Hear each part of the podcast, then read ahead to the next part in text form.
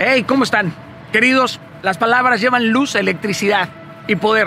Hay palabras que levantan y hay otras que destruyen. ¿Cuáles son las que tú usas? El efecto es consternar y añaden destino a quienes son selectivos con el buen vocabulario, con el vocabulario de poder, de éxito y de bendición. Con ellas hacemos reír o hacemos llorar, herimos o curamos, con ellas vendemos y negociamos. Los más grandes líderes y pensadores las han utilizado para transformar el curso de la vida, el destino de las naciones. El mismo Dios hizo el mundo con sus palabras y con ellas dividió el cielo y la tierra, las aguas y las montañas. Las palabras, las palabras son emociones, pero sobre todo son acciones que abren el caudal del río de nuestros pensamientos, mismo que si no es controlado y dominado termina por ahogarnos en las emociones incorrectas.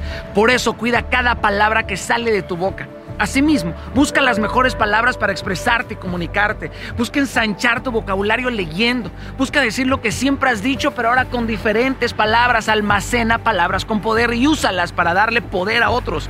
La lingüística configura nuestra mente y hasta las emociones.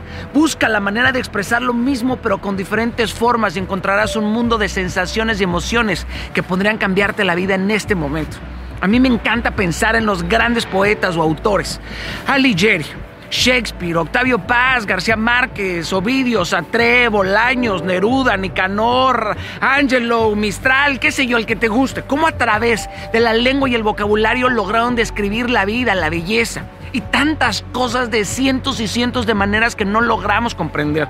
La definición de un árbol en las palabras de estos poetas parecería una interminable descripción. Se hace majestuosa y poderosa. Una sola palabra termina por darte la sensación de avivamiento en tu propio ser.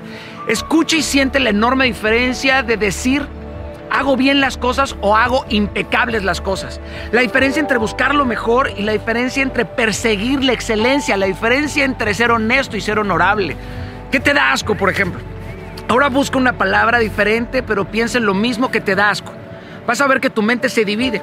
Se divide y se confunde entre las etiquetas y las emociones. Si transformas las palabras, puedes romper las etiquetas. Si tienes un vocabulario corto y pobre, es muy probable que tu bolsillo también lo sea. Miren, a lo mejor estoy incomoda, pero suele ser una verdad cruda.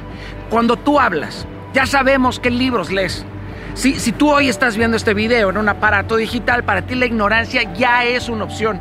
Ya no es una consecuencia de la falta de recursos o limitadas posibilidades de acceso a la cultura o al aprendizaje universal. Querido, la manera más sencilla de acceder a tus emociones es a través de las etiquetas que le colocamos con nuestros sentimientos y vivencias. Estas etiquetas son diferentes categorías, entre ellas está la música, el olor, las texturas, pero sobre todo las palabras. Las palabras son un puente perfecto para nuestras emociones. Las palabras activan la epigenética y la bioquímica de nuestro estado mental y emocional. Creemos que hemos experimentado las mismas emociones porque no sabemos cómo describir las cientos de emociones diferentes y sus matices porque no tenemos las palabras que nos permitan saber qué es lo que estamos sintiendo en ese momento o, o colocar la etiqueta correcta de no agrandar el vocabulario es no saberse expresar emocionalmente y por consecuencia vivirás un naufragio mental y, sobre todo no vas a tener comunicación asertiva porque esto depende de la amplitud de tu vocabulario. Aprende algo nuevo hoy. Aprender algo nuevo ya no es una opción, es una obligación de todos nosotros. Ensancha tu vocabulario y ensancharás tu vida completa. Capisci. Entrena, brother. Entrena, lee, estudia y tu vida cambia cambia. Hoy es tiempo de mejorar, carnal.